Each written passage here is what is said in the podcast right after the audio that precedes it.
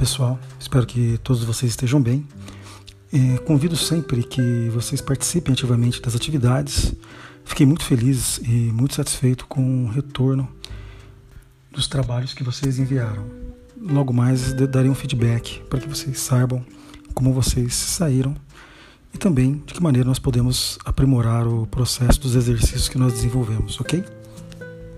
Roteiro 17 trataremos é, como nosso principal conteúdo e objeto de conhecimento a estruturação da escrita é, como projeto de, de texto, a construção do texto e a revisão. Dentre as habilidades e competências gerais, espero que todos vocês sejam capazes, ao final dessas atividades, é, que vocês saibam se posicionar criticamente diante do texto, defendendo um ponto de vista coerente a partir de argumentos Vamos lá, vamos compreender um pouquinho o que seria esse exercício da escrita. Para começo de conversa, é interessante saber que você só terá condições de oferecer algo se você tiver repertório para isso. Como você constrói esse repertório? O repertório ele é construído ao longo da sua vida. Ele se faz a partir de boas leituras. Quando você lê diferentes tipos de texto, isso inicia desde a sua trajetória como falante como leitor. Desta maneira, você precisa estar sempre lendo, sempre. Você precisa ter acesso a diferentes sites de notícias, diferentes fontes de informações, diferentes tipos de texto, porque eles que basearão a, a sua argumentação.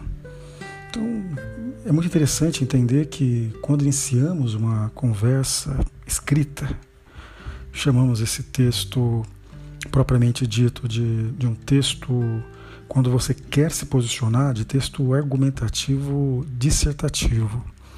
É uma modalidade bastante usual e tem sido a, a grande referência dos principais vestibulares e e também é, sistemas avaliativos como o Enem. Desta maneira, eu convido você a, a sempre refletir sobre o seu processo de escrita. Pensar o seguinte: quando você escreve algo, você escreve para alguém. Então, esse processo nós chamamos de relação dialógica. Então, você precisa é, estabelecer uma reflexão sobre o que você está escrevendo no sentido de convencer ou argumentar de uma maneira que a pessoa compreenda o porquê que você pensa dessa maneira. É claro que para isso você precisa dominar a gramática, ter um bom conhecimento sobre o tema, compreender é, a, de que maneira você pode expor essas ideias você também precisa se posicionar nesse texto e também desenvolver a argumentação de maneira bastante eficaz. Vou trazer para vocês então aqui algumas, alguns elementos importantes dessa estrutura da boa argumentação. Então, nesse processo, temos os seguintes itens: primeiro, o fato, segundo, a opinião, terceiro, a tese, e quarto, o argumento. O que significa cada um deles? Os fatos é quando alguma coisa aconteceu. Por exemplo, temos uma corrupção acontecendo de maneira geral no Brasil, principalmente no âmbito da Lava Jato. Então, vamos discutir isso é, a partir desses desses, dessas notícias e desses laudos de acordo com o que foi divulgado, é, seja pelas decisões da justiça ou também pelas investigações que, que trouxeram as, as informações. Opinião é algo em que você acredita. Não podemos contestar, porque é algo totalmente pessoal. Por exemplo, Existe, então, conforme eu falei, muita corrupção no Brasil. É... E eu sou contra esse tipo de conduta. Então é uma opinião que eu acabo me posicionando. É, acredito que talvez seria difícil encontrar alguém que seria é, favorável a esse tipo de situação que acontece. Mas nesse caso específico, deixei aqui esse exemplo para que vocês notassem, então, quando há um posicionamento, principalmente com uso de pronomes, nesse caso eu. Então fica marcadamente uma, um posicionamento diante do texto. Já na argumentação, é, é a defesa da tese. Ela é construída com base em exemplos. Exemplos esses são fatos e análises com conclusões que tiramos a partir da observação dos fatos, sempre com o objetivo de convencer o leitor da nossa tese. Bom, como basear os argumentos na redação? Agora que você já sabe diferenciar um recurso do outro e compreendeu o conceito de argumentação, vamos ver como isso funciona na prática. Nós temos três principais tipos de argumentação. uma primeira baseada em referências históricas, uma segunda baseada em casos divulgados pela mídia e uma terceira, um terceiro tipo baseadas em dados estatísticos. É muito importante que você apresente fatos para sustentar seus argumentos mas sem esquecer de fazer uma análise em cima deles. Lembre-se que seu objetivo é convencer o leitor da sua tese. Isso não será feito é, se você apenas relatar o que aconteceu. É preciso ir além e mostrar como eles se relacionam com o seu posicionamento. Como dicas para fazer uma boa argumentação, diria que é muito importante que você apresente uma dessas dicas que darei a partir de agora. Primeiro, faça análises críticas da realidade. A análise crítica é pautada em fatos, diferente de algo fantasioso. Não vamos inventar nada da nossa cabeça, mas sim olhar para o mundo e trazer elementos que façam sentido para o nosso texto. É a partir desses elementos concretos que devem ser feitas as análises. Segundo, é, comprove suas análises com fatos. É preciso provar todas as hipóteses e afirmações que você coloca no seu texto. Senão, é como se você estivesse acusando alguém sem provas ou como se estivesse inventando algo que não é verdade. Sustente os argumentos com exemplos concretos, dados, experiências, etc. 3. Nunca faça análises desvinculadas da realidade.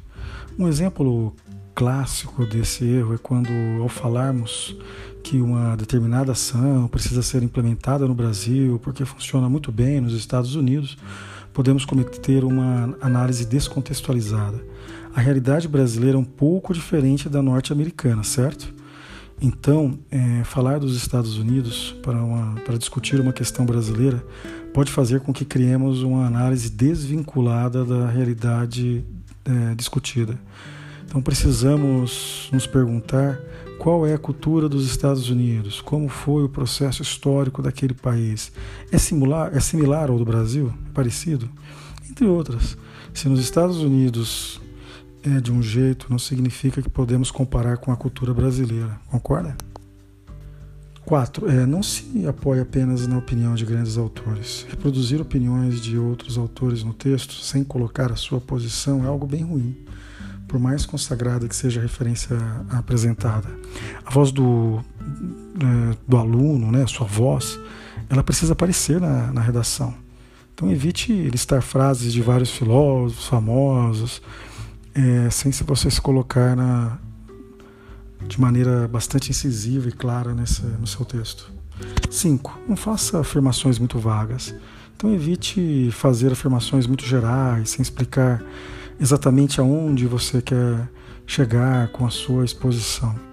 É, onde expor um problema pode não ser suficiente. Você precisa explicar com profundidade o que quer dizer com eles. E 6. Não exponha apenas os fatos uma boa redação argumentativa ela não é composta apenas por um apanhado de informações. Expor fatos não é argumentar.